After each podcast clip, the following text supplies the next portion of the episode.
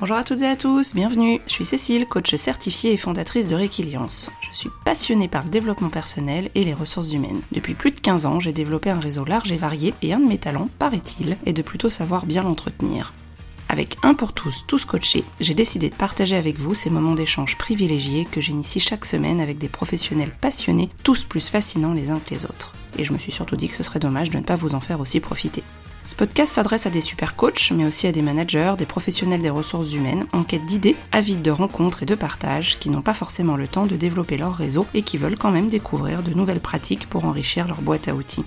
Si vous avez vous aussi envie de dénicher de nouveaux trucs et astuces d'experts à travers des échanges authentiques et en toute bienveillance, vous êtes au bon endroit. À travers des regards croisés dans des environnements variés, je vous propose de rencontrer des personnalités alignées avec lesquelles nous partirons ensemble à la recherche de pratiques différentes et complémentaires en toute simplicité. Alors, à vos écouteurs, c'est parti pour de nouvelles découvertes.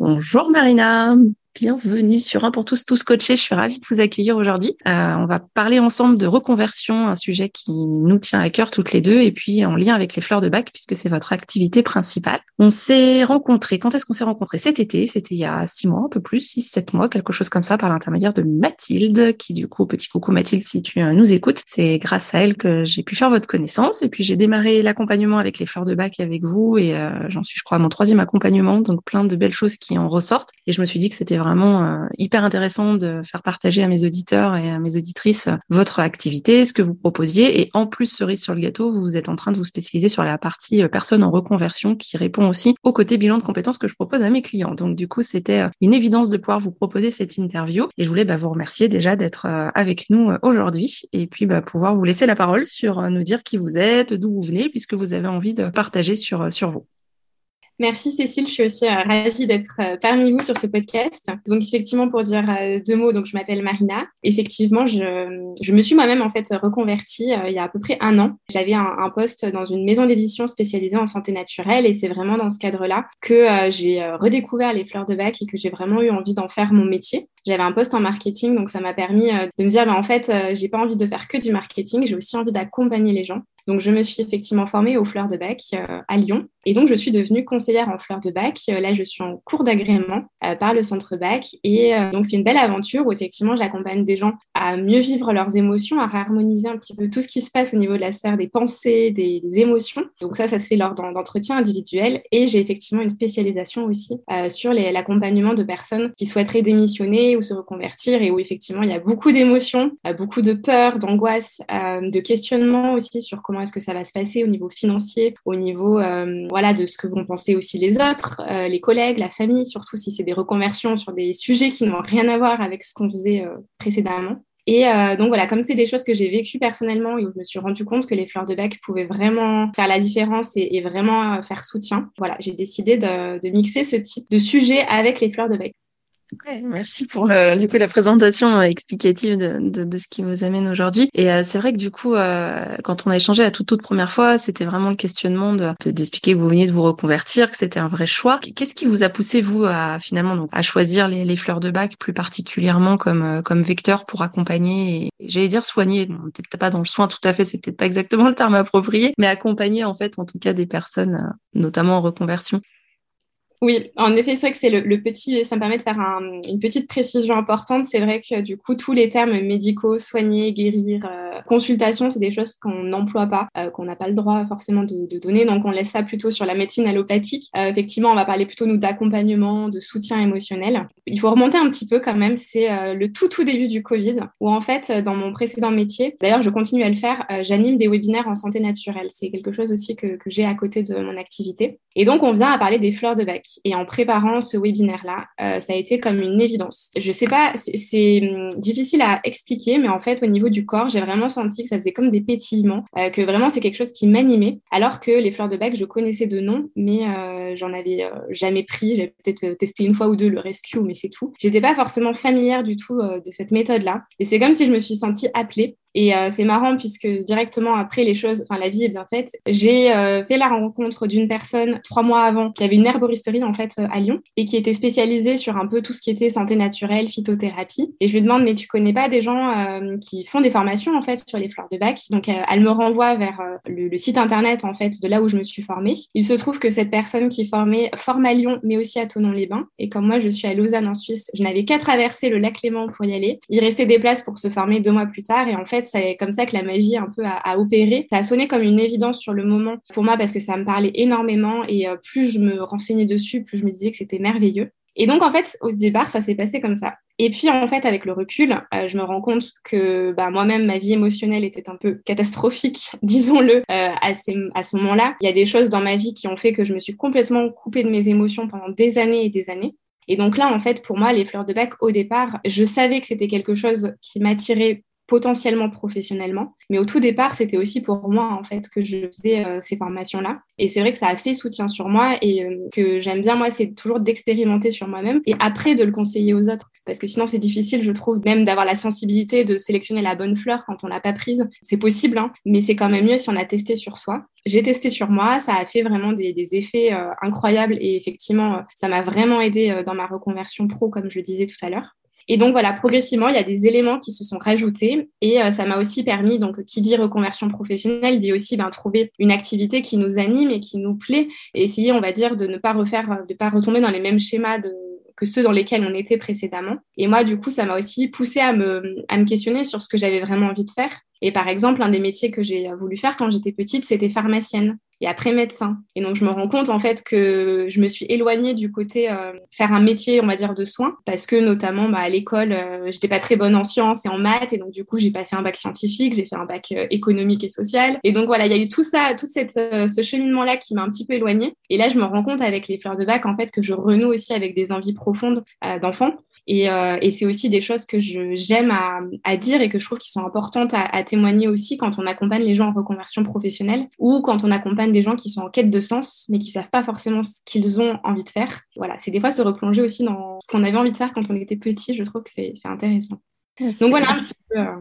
C'est chouette, du coup, merci. On en avait parlé, mais bon, j'avais pas autant de détails. Je trouve ça super intéressant aussi, euh, voilà, ce, ce côté lien avec le, le rêve de métier d'enfant ou de petit, ou en tout cas, on se dit, ah bah oui, pourquoi pas. Et puis finalement, les chemins se, se recoupent et se rejoignent. Et c'est, euh, c'est plutôt, euh, c'est plutôt chouette. Peut-être pour nos auditeurs et auditrices, parce qu'on est rentré tout de suite dans le vif du sujet avec les fleurs de bac, peut-être si vous pouvez, en quelques phrases, mots, enfin, je sais que vous le faites très bien parce que vous avez eu la gentillesse de répondre à deux interviews avec mes étudiants et du coup, c'est, ils ont eu plein de déclics et plein de, plein d'idées. Vous avez réussi à résumer très bien le concept. Est-ce que vous pouvez nous faire un petit topo sur les fleurs de bac? Comme ça, après, on pourra enchaîner sur la reconversion, l'utilité dans la reconversion, mais peut-être juste bien planter le décor pour ceux et celles qui ne connaîtraient pas forcément les fleurs de bac.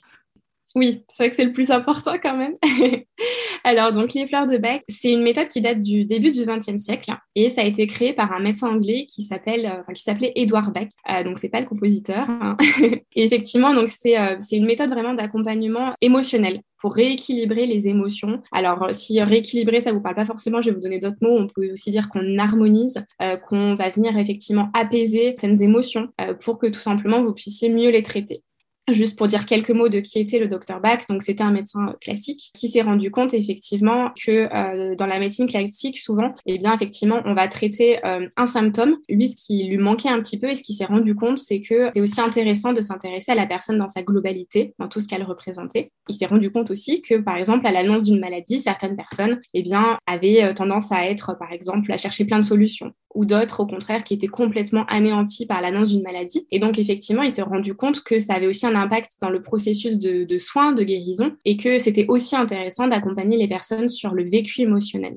La méthode est née aussi euh, via le terrain en fait et, empiriquement en fait par rapport à son expérience. Il s'est détaché de la médecine allopathique pour euh, eh bien créer tout simplement une méthode de soins à travers les fleurs de bac, donc à travers ce qu'il observait aussi dans la nature. Et c'est vrai que les fleurs de bac, quand on regarde la botanique, ça en dit aussi beaucoup sur euh, eh bien l'effet des fleurs. Euh, donc ça, c'est encore, ça serait presque le, un autre sujet de, de, podcast, mais en tout cas, c'est vrai que c'est hyper intéressant. Et donc euh, voilà, les fleurs de bac, c'est vraiment à un moment donné dans ma vie, je peux vivre des turbulences ou je peux vivre des choses émotionnelles qui sont difficiles à vivre pour moi ou avec les, dans, sa, dans ma relation avec les autres, dans ma relation au travail, face à un deuil, face à une séparation, voilà, face aussi à son rapport au, corps, et la façon dont on se perçoit. Donc voilà, il y a tout un tas de... Il y a 38 fleurs de bac. On pourrait dire même qu'il y en a presque 39 avec le, remède d'urgence, qu'on appelle aussi, qui est connu sous le nom de Rescue. Et voilà, l'idée, c'est effectivement de s'apporter un, soutien et de prendre les fleurs régulièrement, plusieurs fois par jour, pour traverser ben, les, les éventuelles difficultés qu'on a à traverser.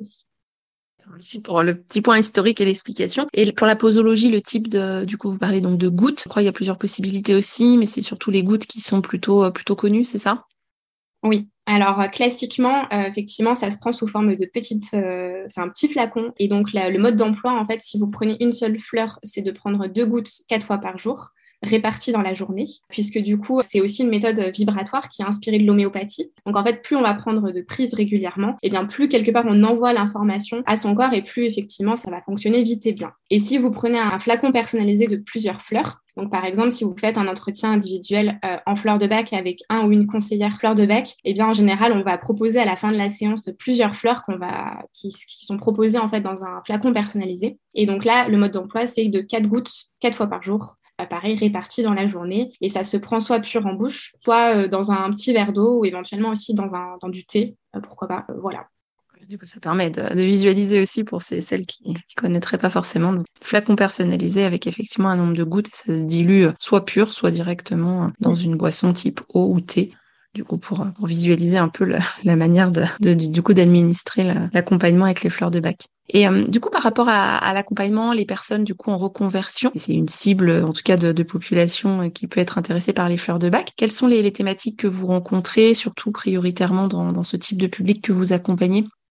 Alors, ça va être surtout euh, la peur évidemment.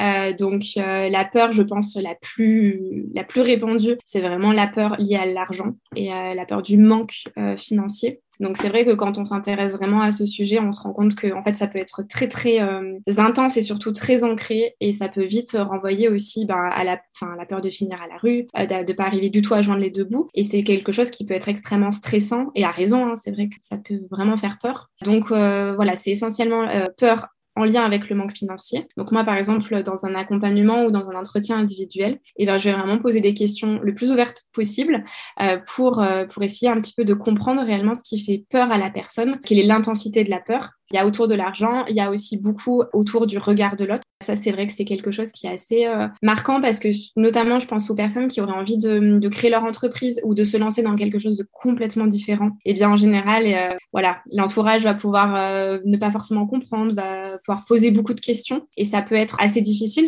d'autant plus que souvent, quand on est en reconversion, et eh bien, on est dans un moment de vulnérabilité où on peut avoir tendance à manquer de confiance en soi et ce qui est normal, hein, parce que du coup, on passe d'un socle connu qui sur lesquels voilà, on est stable à une situation un petit peu moins stable. Donc, euh, c'est normal qu'il y, ait ce genre de, sujet-là. Et puis, effectivement, il y a aussi la peur de, l'inconnu, de se, jeter dans le vide, de savoir ce qu'on perd, mais de pas savoir ce qu'on gagne quelque part. Et donc, ça, ça peut être relié à de l'insécurité. Et donc, effectivement, en fonction de ce qui est vraiment ressenti de la personne. Et c'est pour ça que moi, j'adore cette méthode, c'est que c'est vraiment un outil de personnalisation, les fleurs de bec, parce que deux personnes vont pouvoir avoir peur euh, de se jeter dans le vide. Et pour autant, ça va pas forcément être la même fleur qui va arriver, parce que ça peut se manifester de façon différentes. Donc euh, voilà, c'est vrai qu'on travaille beaucoup, beaucoup sur les, peurs. Après, en peur, entre guillemets, un peu plus secondaire, il y avait la peur de, des regrets aussi. Donc voilà, tout un tas de, peurs. Et puis beaucoup, j'en ai parlé euh, juste avant, mais sur la confiance en soi aussi. Et j'inclus euh, le syndrome de l'imposteur. Donc ça, c'est vrai que moi, c'est quelque chose que j'ai vécu au départ, forcément. Quand j'ai commencé à faire mes premiers entretiens fleur de bec, je me suis dit, mais attends, mais euh, t'es qui pour faire ça euh, C'est toujours un petit peu des moments euh, stressants. Mais je trouve aussi que le syndrome de l'imposteur, c'est un syndrome hyper intéressant parce qu'en général, quand on le ressent,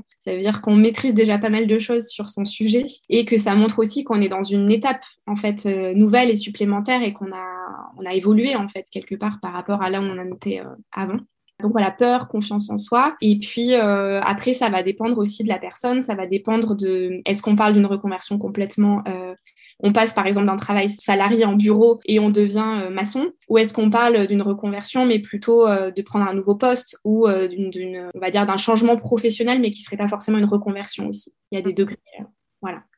Ouais, donc il y a vraiment effectivement soit l'évolution en interne ou sur un autre type de poste, soit effectivement une reconversion complète et totale des personnes que vous pouvez être amené à accompagner. Moi, c'est vrai que je vois vraiment la complémentarité. Bon, forcément, j'accompagne en bilan de compétences, en coaching aussi. C'est très complémentaire. Je pense qu'il y a vraiment une vraie. Alors après, il faut que la personne qu'on accompagne, euh, quand on est côté euh, coach ou euh, consultant en bilan de compétences, soit ouvert aussi à un accompagnement via les fleurs de bac, parce que des fois, ça peut surprendre. Il y a des personnes qui sont pas forcément aussi habituées à se faire accompagner sur sur ces, ces médecines douces ou parallèles en fonction de, comment on, voit ce, ce, côté accompagnement. Et finalement, je suis persuadée que si la personne a envie, en tout cas qu'elle est curieuse, ça peut apporter un vrai plus, un vrai complément. Et c'est vrai que bon, on en a déjà parlé un petit peu toutes les deux, mais l'idée c'est de voir un peu aussi comment euh, transmettre. En tout cas, c'est ma manière de voir les choses. Mais quand on quand on coach, quand on accompagne, on a souvent, ça m'arrive souvent d'avoir des personnes qui me disent ah, bah, est-ce que vous connaissez un acupuncteur, un sophrologue? Et je glisse des fois les fleurs de bac. Je dis bah, pour les fleurs de bac, j'ai Marina qui du coup propose ses services. Ça m'intéresse aussi parce qu'on est écouté par euh, par pas mal de, responsables RH ou de DRH puisque c'est aussi une typologie de public que je suis amenée à accompagner euh, plus sur autre chose que du bilan de compétences. Mais c'est vrai que c'est aussi une partie de l'auditeur, l'auditorat, enfin bon, en tout cas de nos auditeurs. Et du coup, l'idée, c'est euh, aussi de, voir comment, comment ça peut se, mixer à l'entreprise, les fleurs de bac, l'accompagnement. Quel est votre regard, vous, sur, sur ça? Comment ça peut être utile justement pour, euh, pour des RH, des DRH, des coachs ou même des personnes qui accompagneront en bilan de compétences pour les proposer à leurs euh, soit salariés, soit clients? Alors en effet, je trouve que c'est une question euh, hyper intéressante et qui est assez, je pense, novatrice puisque je pense que, enfin en tout cas, je ne connais pas d'entreprise qui utilise, enfin qui propose des fleurs de bec en tout cas euh, dans leurs locaux en tout cas pour les salariés. Mais c'est vrai que hum, pourquoi pas en fait? C'est vrai que ça, ça m'est venu notamment quand on a euh, échangé avec vos étudiants. C'est vrai qu'en fait les fleurs de bac, donc il y en a 38 en fait et on les trouve bah, par exemple en pharmacie dans un petit voilà qui sont bien mis en mis en avant etc. Et bien effectivement, j'avais dit lors des échanges avec vos étudiants, et bien c'est vrai qu'il y a toujours la machine à café avec euh, les petits chocolats et le thé qui est proposé à côté, eh bien pourquoi est-ce qu'on n'aurait pas aussi euh, des flacons de fleurs de bac proposés pour euh, les salariés? Voilà. Donc après, c'est sûr qu'il faut avoir cette sensibilité-là. Il faut, je pense aussi, avoir envie de proposer ça dans, dans, son entreprise, qui n'est pas forcément une évidence et je l'entends tout à fait. Mais en tout cas, sans parler de ça, c'est vrai que ça peut être bien d'avoir cette sensibilisation-là, notamment si bah, vous savez qu'il y a des personnes dans votre entreprise qui sont en pré-burnout ou qui en ont fait un il y a quelques temps et vous n'avez pas du tout envie que ça se reproduise, ou des personnes qui voilà se cherchent, euh, qui savent qu'elles sont plus très bien là où elles sont. Et si vous avez vraiment envie d'avoir cet accompagnement en fait de euh, l'après-entreprise pour certains de vos salariés, ça peut être euh, ça peut être pas mal.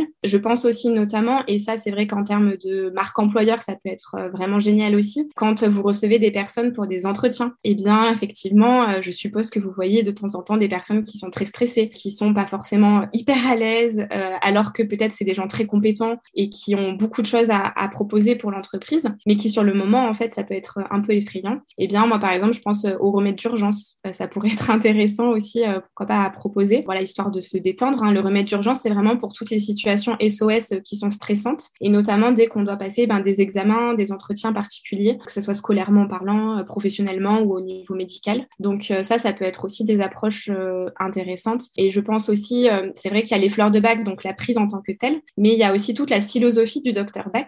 Et notamment dans sa philosophie, il, nous dit que, euh, eh bien, on a tous une, raison d'être et, euh, et qu'en fait, il suffit juste de bien se sentir, enfin, de la trouver pour se sentir aligné. Et donc, c'est vrai que ça peut être intéressant comme approche, je pense notamment, par exemple, lors de séminaires ou, euh, je sais pas, sur une réunion ou sur des choses un petit peu plus, on va dire, créatives ou qui seraient un petit peu extra entreprise. eh bien, pourquoi pas, effectivement, d'avoir cette vision-là aussi, bah, du coup, du travail, de l'accomplissement au travail. C'est vrai qu'aujourd'hui, aujourd'hui, maintenant, tout le monde va avoir euh, cette quête de sens euh, et être épanoui au travail. Quand même, dans la méthode, on retrouve des éléments en lien avec ça. Donc, ça peut être mm. aussi euh, voilà, une façon d'intégrer les fleurs de bac en entreprise.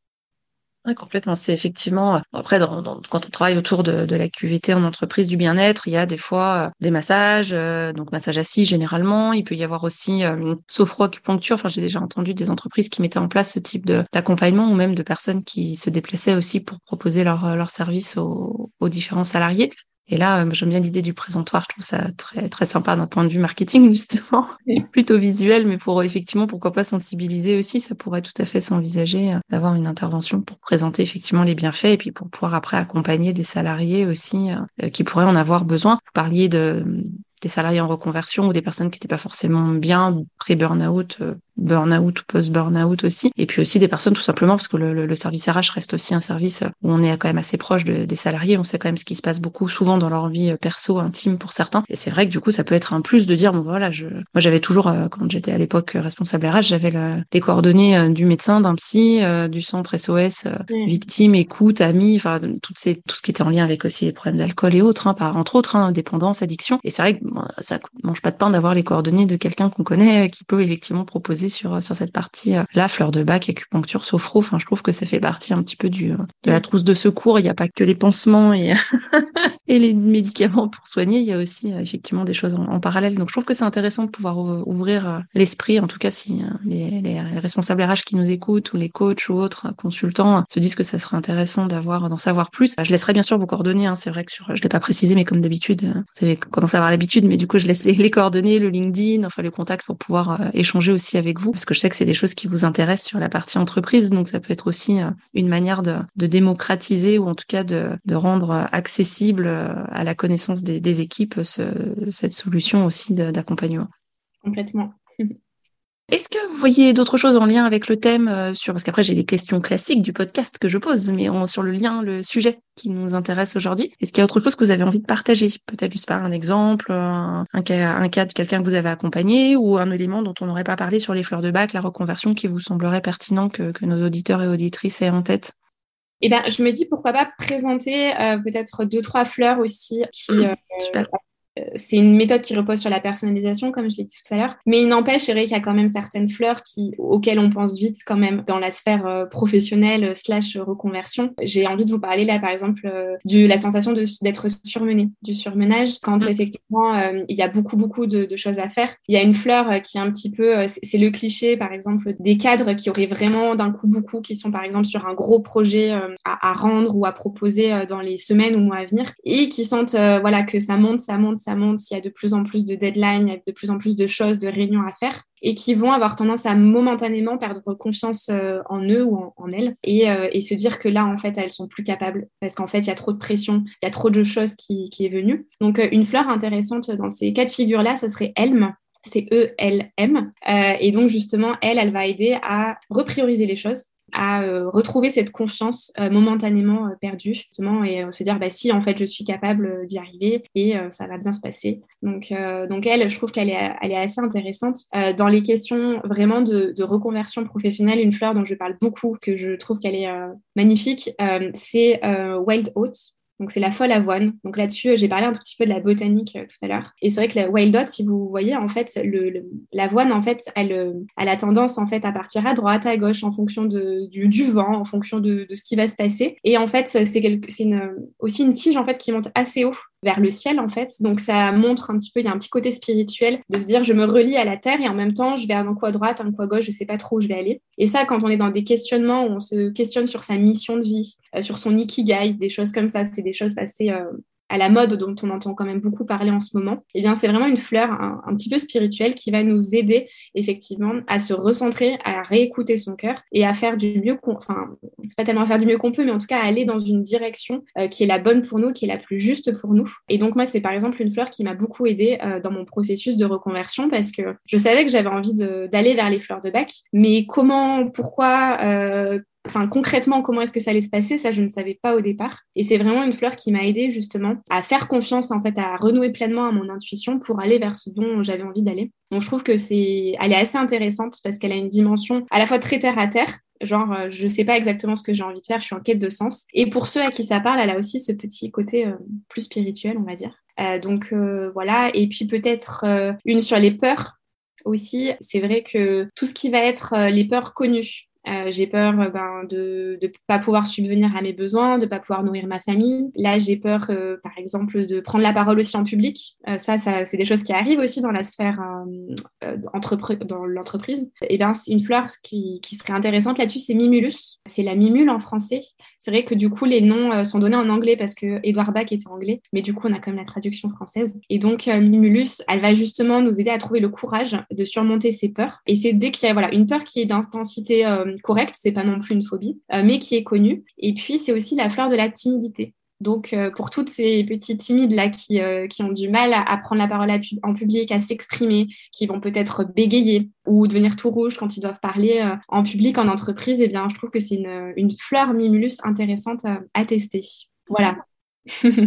pour les, les, petits, euh, les petits trucs et astuces justement sur les, les trois fleurs euh, qui peuvent justement aider en tout cas sur, euh, sur ces sujets-là. Puis vous en parlez avec toujours beaucoup de passion à chaque fois que je vous écoute. C'est toujours, on vous sent hyper passionné dans ce que vous transmettez et c'est, ce qui a été aussi beaucoup apprécié, notamment par mes étudiants, ce côté, alors, envie de transmettre le côté très pédagogue de, de ce que vous amenez. Et, effectivement, bah, j'ai envie de dire oui, on a envie d'aller plus loin. Et du coup, je viens de penser à un de mes clients qui a démarré cette semaine et je pense que je vais peut-être vous l'orienter voilà, pour le coup parce que je pense que ça pourrait tout à fait, ça pourrait tout à fait coller et correspondre si tant est qu'il est ouvert à ce type d'accompagnement. Mais en tout cas, j'en parlerai et euh, je trouve que c'est chouette du coup de pouvoir faire des liens aussi et, de pouvoir apporter un petit coup de pouce ou une idée euh, auquel on n'aurait pas forcément pensé euh, sur, sur ce type d'accompagnement-là. Ok? Est-ce que vous voyez autre chose sur les fleurs de bac, l'accompagnement, la reconversion? Non, je pense qu'on a un petit peu près euh, fait le tour. Alors, peut-être juste repréciser effectivement que euh, si c'est des entretiens individuels euh, classiques, effectivement, en général, bah, c'est vrai qu'en un seul entretien, on, peut, on peut déjà aborder pas mal de sujets, mais c'est vrai qu'en général, eh bien, on peut pas tout régler en un seul entretien. et après, si vous souhaitez avoir un suivi, ça, il y a des séances à peu près tous les mois, parce qu'effectivement, à la fin d'un d'un entretien, on va proposer en fait plusieurs fleurs avec un petit flacon personnalisé, comme je l'ai dit tout à l'heure, et qui va durer environ un mois. Donc, euh, du coup, c'est voilà, à peu près une fois par mois sur la fréquence. Voilà, moi, j'ai aussi euh, lancé un, programme d'accompagnement à ce sujet qui s'appelle OZE, pour eh bien oser se lancer, euh, mm. oser prendre des risques, etc. Et donc là, je mixe d'autres approches que, enfin, il y a les fleurs de bac, mais pas que. Et c'est vrai que du coup, voilà, il y a, en fait, c'est plus quelque chose euh, à la carte, en fait. C'est vraiment comment vous, vous avez cette sensibilité. Et c'est vrai que vous pouvez tout à fait décider de travailler avec les fleurs de bac euh, sur du long terme ou tout simplement sur juste une séance et aller voir eh bien n'importe quelle conseillère ou conseiller en fleurs de bac agréé pour vous aider super. Donc, du coup, le programme, effectivement, que, vous proposez. Je sais qu'il y a possibilité aussi de réserver des créneaux en ligne sur votre site. Du coup, quelle est la meilleure manière pour, euh, vous contacter, du coup, Marina? Alors en effet, euh, j'ai un petit, j'ai un Google Business, une page euh, Google. donc si vous tapez Marina Ponson, normalement vous me trouvez et vous avez un petit onglet rendez-vous pour prendre rendez-vous directement. Donc là, c'est vraiment pour les entretiens individuels en fleur de bac. Euh, qui dure une heure et demie le, premier entretien et plutôt une heure les, entretiens suivants. Euh, sinon, après, je suis disponible sur euh, Instagram, sur LinkedIn, par email aussi, si vous avez des questions aussi en amont, parce que c'est peut-être pas forcément non plus une méthode que vous connaissez bien. Donc, si vous avez des questions, j'y réponds aussi avec plaisir sur ces réseaux-là et Facebook aussi. J'ai oublié Facebook. Voilà. Si on veut vous trouver, on peut vous trouver en fait pour faire.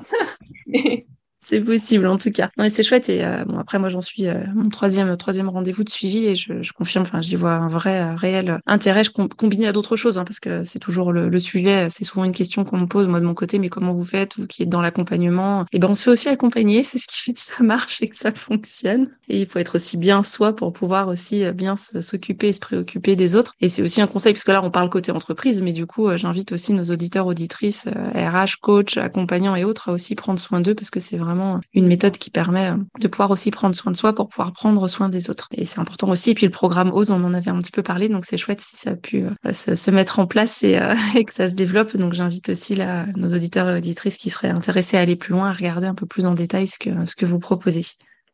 Du coup, dans les questions un petit peu plus classiques que je pose par rapport aussi au podcast, tout à l'heure on parlait un peu d'alignement. La, vie est bien faite. Du coup, finalement, vous avez eu voilà, quelques jours après, euh, la personne qui euh, a trouvé euh, quelqu'un qui forme à Lyon et à Tonon, vous, ça vous ça fait juste traverser le lac Clément, et puis finalement, ben voilà, vous avez pu enclencher cette formation. moi, je fais forcément le lien avec ce que je mets derrière alignement, mais qu'est-ce que ça signifie pour vous être aligné? C'est une bonne question. Il y a la sphère, on va dire, intérieure de ce qu'on va vraiment ressentir à l'intérieur. Pour moi, en fait, quand on est aligné, en fait, on le, on le sait. Il n'y a même pas besoin de, d'expliquer ou de chercher à comprendre. En fait, pour moi, l'alignement, c'est vraiment euh, faire des choses déjà qui nous font vraiment plaisir, qui nous font vibrer. Je, je, le vois, en fait, quand dans mes tâches, je suis alignée ou pas. C'est est-ce que je me fatigue ou pas dans ce que je fais? Euh, est-ce que, par exemple, après une journée de travail, je suis complètement euh, épuisée, presque un petit peu, excusez-moi l'expression, mais larve sur mon canapé? Ou est-ce qu'au contraire, euh, je suis satisfaite de ce que j'ai fait et de ce qui m'a été proposé, en fait, de faire dans la journée Et donc, déjà, je trouve qu'au niveau de le niveau d'énergie, en fait, déjà permet de, de voir un petit peu si on est aligné. Et puis, tout simplement, est-ce que, voilà, on a de la joie Est-ce qu'on a de la passion pour ce qu'on fait ou pas?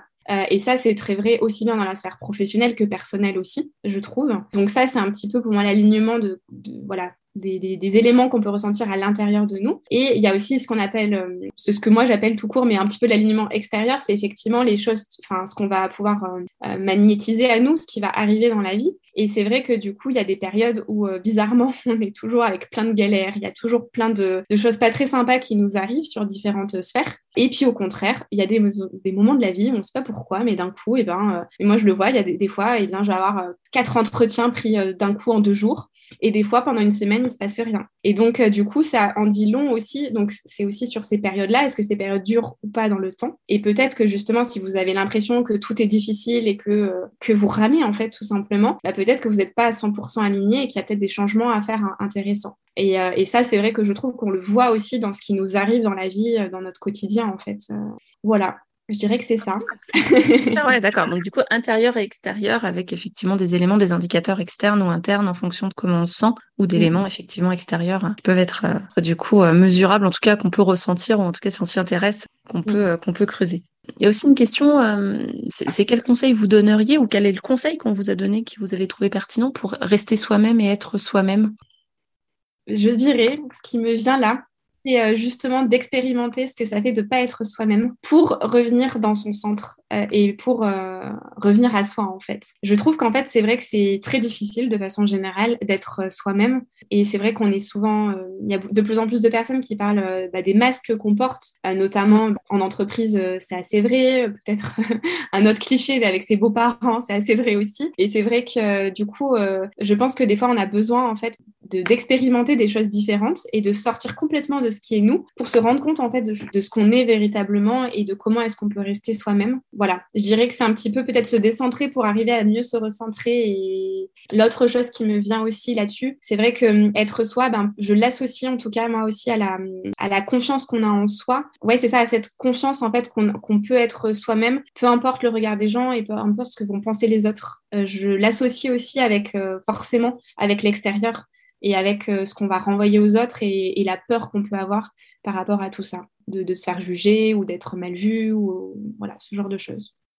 Super, donc du coup là aussi deux, euh, deux angles d'attaque différents pour pouvoir euh, être soi-même et du coup sortir de sa zone pour pouvoir voir ce que ça donne et puis bah, soit y retourner, soit décider de changer son centre de, de zone de confort en l'élargissant par exemple. Et puis du coup, c'est chouette, super. Hop. Il y a une question que je pose aussi systématiquement, puisque ben, si on se connaît aujourd'hui, c'est grâce au réseau, c'est grâce à Mathilde, et puis bah, Mathilde, c'est grâce à Frédéric que je l'ai, je l'ai, connu et rencontré aussi. Puis bon, il y a certainement d'autres personnes qu'on doit avoir euh, en commun, parce que forcément, quand on se rend compte que par, euh, par ricochet, la théorie des six poignées de main euh, qui nous sépare de n'importe quelle autre personne dans le monde, forcément, le réseau marche bien et fonctionne bien. Qu'est-ce que ça signifie pour vous réseau et comment vous faites pour, pour l'entretenir, votre réseau?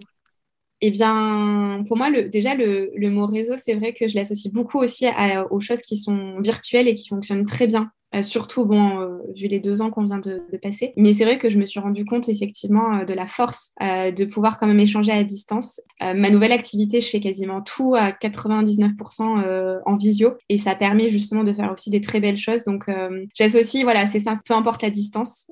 donc, il y a un petit peu de ça pour moi. Et comment est-ce que je fais pour l'entretenir? Eh bien, je pense que je l'entretiens pas forcément toujours suffisamment. Pour moi, c'est peut-être une marge de, de progression, ça. Je trouve en tout cas que le meilleur réseau qui soit et en tout cas ce qui ce qui compte pour moi, c'est vraiment eh bien, les gens qui font partie de notre cercle, alors enfin de nos cercles, j'ai plutôt envie de dire, donc à la fois euh, très personnel, euh, famille, euh, amis très proches, mais aussi tout ce qui va être les collègues. Et moi, je me rends compte que eh bien, quasiment toutes les personnes que j'accompagne, en fait, pour l'instant, c'est du bouche à oreille, c'est un tel qui connaît un tel, qui voilà. Et donc du coup, c'est comme ça un petit peu que je l'entretiens. Et c'est pareil, en tout cas dans mes accompagnements, moi j'ai à cœur, par exemple, de prendre des nouvelles des personnes que j'ai eues en entretien pour savoir comment ça s'est passé à l'issue de, par exemple, de la leur cure euh, de fleurs. Et euh, c'est aussi des choses que, que je vais avoir tendance à faire. Euh. J'utilise moi beaucoup les réseaux sociaux quand même pour aussi maintenir ce réseau-là, essentiellement Instagram, mais il y a aussi LinkedIn qui permet aussi de faire des belles choses. Donc voilà, c'est assez classique comme réponse. du coup, c'est sympa aussi parce que vous nous avez dit tout à l'heure, vous étiez sur Facebook, sur LinkedIn, sur Insta. Finalement, il y a quand même pas mal de choses où vous tenez aussi à jour à ce que vous faites. Hein. Et c'est pas tout le monde non plus qui est sur les réseaux. Enfin, il y a déjà une diversité. Peut-être parce que vous venez du marketing, peut-être ou pas, je ne sais pas s'il y a un lien, mais mais du coup, il y a ce côté quand même, euh, se donner de l'information sur ce que vous faites et puis ce souci aussi de, de, prendre des nouvelles des personnes que vous accompagnez, euh, qui est aussi différenciant. Je pense que tout le monde ne le fait pas non plus. Et, finalement, euh, c'est des réponses que j'ai déjà eues, mais pas en tout cas combinées euh, sur ces deux sur ces deux aspects, avec à, fois, à la fois l'expertise des différents réseaux, être présent sur les différents réseaux, et prendre soin aussi de, de son réseau de, de personnes bouche à oreille, parce que c'est comme ça effectivement que vous avez aujourd'hui votre clientèle pour pouvoir occuper vos, vos journées. J'imagine qu'effectivement les entretiens individuels occupent quand même une partie assez importante de, votre quotidien. Oui, de plus en plus en tout cas. ouais, bon, c'est chouette. Une des dernières questions du podcast hein, sur, euh, sur le parce que du coup le temps passe vite à chaque fois qu'on discute ensemble, je ne vois pas le temps passer, Marina, mais je suis maître du temps sur, sur le podcast. Est-ce qu'il y a un livre qui vous a marqué, un ou plusieurs d'ailleurs, parce que ça peut être, alors je sais pas, une BD, un livre, un ouvrage, un roman. J'ai eu plein de réponses différentes dans le dans le podcast que vous nous conseillez, soit du moment, soit qui vous a apporté quelque chose et que vous avez envie de partager avec nous. Oui. Alors ben justement, c'est marrant parce que c'est un livre que j'ai lu il y a à peu près deux ans et que là, je, je me remets à lire. Ça s'appelle La prophétie des Andes euh, de James Redfield tous se lisent comme des romans. Il, y a, il me semble qu'il y a quatre ou cinq tomes. Et donc là, en fait, euh, c'était l'histoire d'un, Américain euh, qui part à la recherche d'un manuscrit euh, au Pérou, où il y aurait justement dans ce manuscrit une prophétie qui en dirait long sur le sens de la vie, sur voilà. Ça va vraiment dans cette idée de quête un petit peu existentielle et de qui nous sommes, pourquoi nous sommes là, etc. Donc il part au Pérou et c'est ça se lit vraiment comme un roman, mais il y a aussi des informations assez intéressantes. donc voilà, je vous recommanderais vivement ce, ce livre, La prophétie des Andes. Ah bah, je prendrai aussi, là, je les mettrai bien sûr dans, le lien du, podcast pour que les personnes qui ont envie d'en savoir plus, là aussi très joli teasing pour en savoir plus que se passe-t-il dans cet ouvrage sur la quête, la quête de la vie en tout cas, en tout cas comme vous le présentez, il y a ce côté aussi euh, certainement qui doit nourrir le côté intellectuel aussi sur le sens de, la vie et au-delà de, des aventures. Complètement. Euh, pour avoir envie d'aller un peu plus loin. Je connaissais pas du tout, du coup c'est chouette parce qu'à chaque fois que je pose la question, je découvre de nouveaux ouvrages, donc euh, je trouve ça super intéressant. Et merci de ce partage en tout cas de ce, de ce livre que vous nous avez euh, bien vendu, pareil en teasing, comme pour les fleurs de bac, juste ce qu'il faut pour avoir envie d'aller plus loin et, et de découvrir cette aventure. Par rapport aux différents sujets, il y a au podcast, je pose toujours aussi cette question-là. Quel, quel, est le thème ou quels seraient les thèmes qui vous sembleraient pertinents qu'on aborde dans un prochain podcast ou qui vous sembleraient justement euh, dans la continuité euh, de, notre échange d'aujourd'hui? Alors, en effet, c'est vrai que tout, vous, en avez parlé tout à l'heure et je suis vraiment d'accord sur toutes ces approches euh, complémentaires en santé naturelle ou on va dire en médecine holistique. Je sais que vous avez déjà fait euh, interviewer plusieurs personnes à ce sujet, mais je trouve qu'effectivement, peu importe l'approche, quelque part, tant qu'on trouve ce qui nous convient à nous, c'est vraiment le plus important. Euh, et c'est vrai que dans tous les thérapeutes au sens large ont normalement cette volonté effectivement d'apporter du, du, soin et du bien-être aux personnes. Et donc voilà, c'est effectivement d'interviewer toutes ces personnes qui gravitent autour de la santé naturelle et j'ai envie de dire même de la santé mentale, émotionnelle. Euh, moi, je trouverai toujours beaucoup de, plaisir euh, à vous écouter, à interviewer d'autres euh, personnes, d'autres, on va dire, consoeurs. Voilà, vous avez parlé de, de, la sophro, de l'acupuncture. Il y a aussi le MDR qui fait des superbes choses aussi. Voilà, tout ce genre de, techniques, on va dire, qui vont, qui vont faire soutien et qui sont vraiment complémentaires à du coaching et d'autres, d'autres approches, on va dire, autour de, de la vie en entreprise, de la reconversion professionnelle, ce genre de sujet tous ces sujets-là qui gravitent autour. effectivement, j'avais, bon,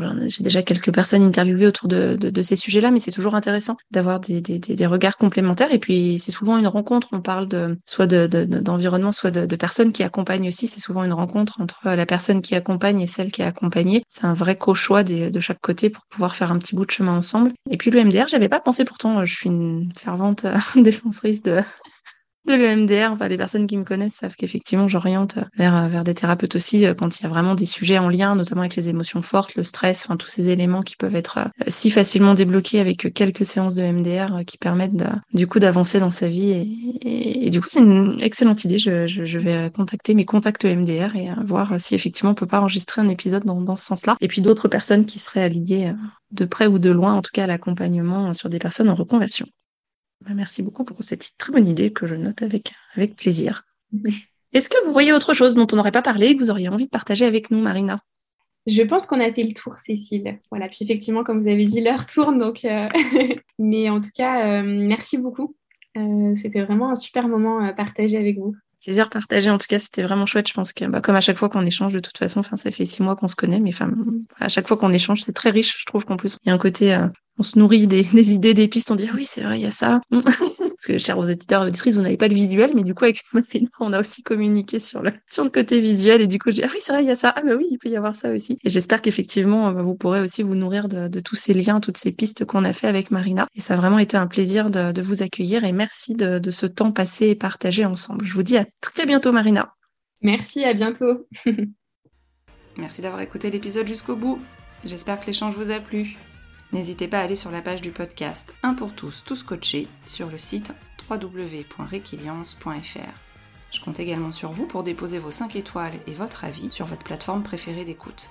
Cela permettra à de nouvelles personnes de découvrir plus facilement le podcast et d'agrandir la communauté. Encore merci et à très vite pour de nouvelles aventures.